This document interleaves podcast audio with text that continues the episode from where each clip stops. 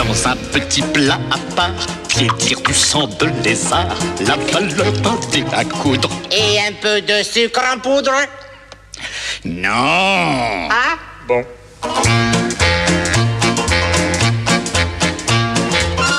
On l'a tellement chanté, et même les colocs l'ont chanté. Alors, c'était notre petit hommage à Astérix. Pourquoi? Parce qu'Astérix a 60 ans et que mon ami et collègue Mathieu Bock-Côté, qui habituellement nous fait des chroniques, là, oui, tu sais, ça porte à débat et tout ça. Et là, ce matin, ben, c'est une déclaration d'amour formidable à Astérix et Obélix et Panoramix et Idéfix. Bonjour Mathieu. Bonjour. Écoute, je trouve absolument formidable ta chronique de ce matin. Astérix est là et il a 60 ans. Tu, euh, c'est vraiment c'est une déclaration d'amour à Astérix et à toute la, la truculence de cette bande dessinée. Ah ben absolument. Moi, j'ai toujours beaucoup aimé. Euh, je même comme enfant évidemment, mais même comme adulte, j'ai toujours pris plaisir, euh, pas au même rythme qu'à l'enfance, mais à réouvrir des albums de temps en temps et revoir de manière presque euh, rituelle pendant le temps des fêtes, à bientôt arriver, à signer cadeau euh, deux de mes principaux Astérix, quelquefois un troisième. Donc, c'est un personnage, c'est assez intéressant, dans le monde qui est le nôtre, où une bonne partie de l'industrie, appelons ça du divertissement, provient de l'imaginaire hollywoodien. Ouais. Astérix, le petit personnage français, ancré dans l'imaginaire français, avec le caractère français, et pourtant universel, qui a su parler à toutes les cultures finalement, et qui porte à travers ces, des, des- des histoires qu'il nous raconte, on pourrait appeler des, des leçons éternelles, et bien ce petit personnage, je l'ai toujours grandement apprécié, et je dis que pour les 60 ans, c'était quand même l'occasion de dire que derrière Astérix, oui, il y a évidemment le plaisir, le rire, le divertissement, tout ça, mais il y a aussi un personnage qui peut porter à méditation, à réflexion, donc c'était l'occasion d'en dire le plus grand bien.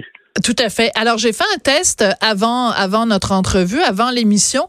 Tu sais que à Cube Radio, il y a beaucoup de mes collègues qui sont beaucoup beaucoup beaucoup beaucoup plus jeunes que moi et euh, donc je suis allée consulter mes collègues millénarios en leur disant si je vous dis Astérix, est-ce que ça évoque quelque chose pour vous?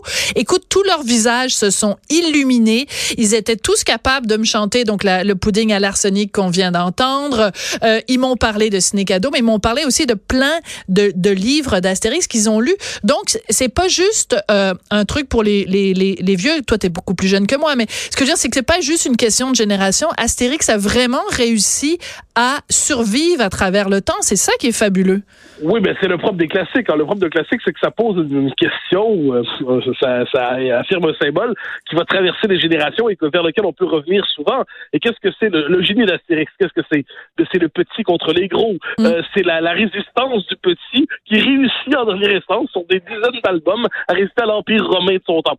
C'est aussi un, un formidable éloge de l'amitié entre le petit malin et le gros patapouf qui les deux ensemble réussissent à, à renverser encore une fois, l'en- sinon renverser l'empire, à tout le monde lui résister. C'est l'éloge de l'intelligence à travers le, le, le druide Panoramix.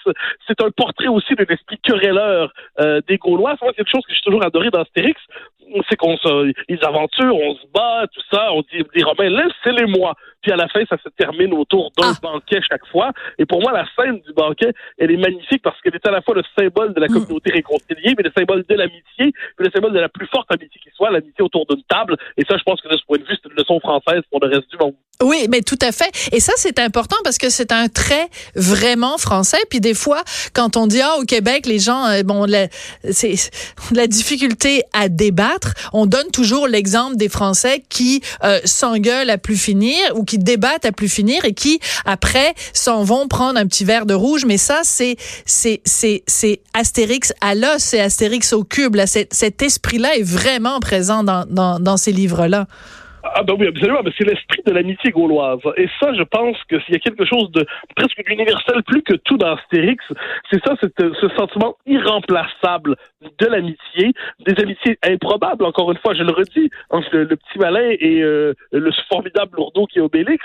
Euh, il y a aussi à travers ça, je le redis, ce thème qui doit parler aux Québécois, tout comme ça doit parler aux Estoniens, aux Lettons, aux Lituaniens, aux Polonais. Eh bien, même quand on est tout petit à côté d'un gros empire, si on fie à génie, on peut poursuivre son aventure libre à soi dans l'avenir, euh, fidèle à soi-même. Donc, il y a toute une série de thèmes qui, lorsqu'on s'y penche, finalement, on dit qu'il y a du génie là-dedans. Puis à travers ça, faut pas oublier que dans les albums, je dirais surtout, euh, évidemment, on préfère à peu près tous naturellement ceux de Goscinny et du Derzo, euh, il y avait une critique sociale incroyable. Absolument. Moi, je, je, je, je, je reviens toujours à cette scène magnifique que je l'évoquais dans mon article de la maison qui rend fou comme illustration du rapport avec la bureaucratie. Non, mais ça, c'est quand même génial comme description.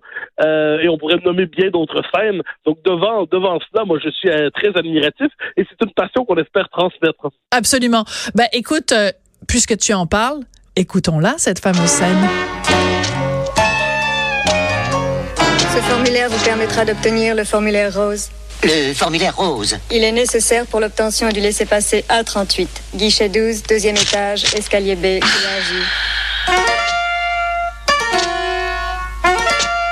Pour le formulaire jaune, guichet 7, cinquième étage, escalier K, couloir W.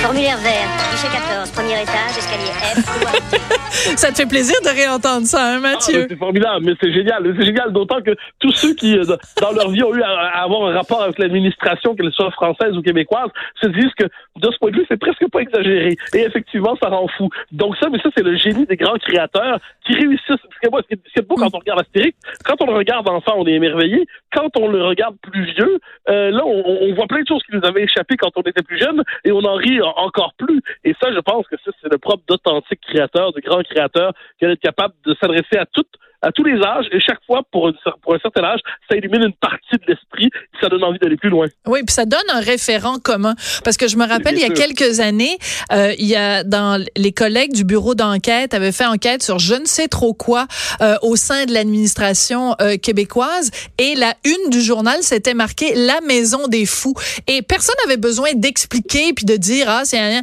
Tu, tu vois tu, lis ton journal c'est marqué la maison des fous tout le monde sait à quoi on fait un référence et ça fait quelque chose qui est comme un liant, un liant social. On a tous euh, les mêmes référents. Alors, j'ai beaucoup aimé. Évidemment, je me doutais que tu allais un petit peu parler de ça dans, dans ton texte, euh, de, de, de parallèle entre donc l'irréductible village de Gaulois qui résiste à l'envahisseur, de faire un parallèle avec le Québec. Sauf que dans, dans le village d'Astérix et Obélix, ils ont la potion magique. Alors, je te pose la question, au Québec, quelle est notre potion magique?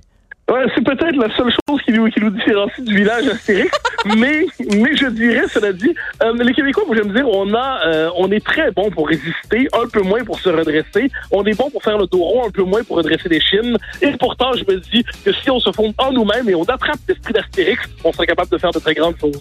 Ouais. Alors euh, qui qui prend qui prend les Romains? T'en prends t'en prends deux, j'en prends ah, trois, puis on finit moi, Laissez-les-moi, laissez-les-moi, je les veux tous pour moi. Je les mange J'aime bien les Romains au petit déjeuner. Ah bon, eh ben on va finir ça avec un banquet. Mathieu, je t'embrasse. Merci beaucoup d'avoir été avec nous ce midi. Au plaisir, au revoir.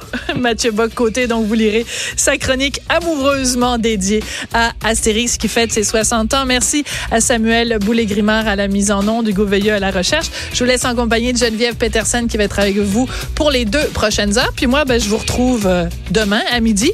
Je pense qu'entre-temps, je vais aller lire un Astérix ou deux ou trois.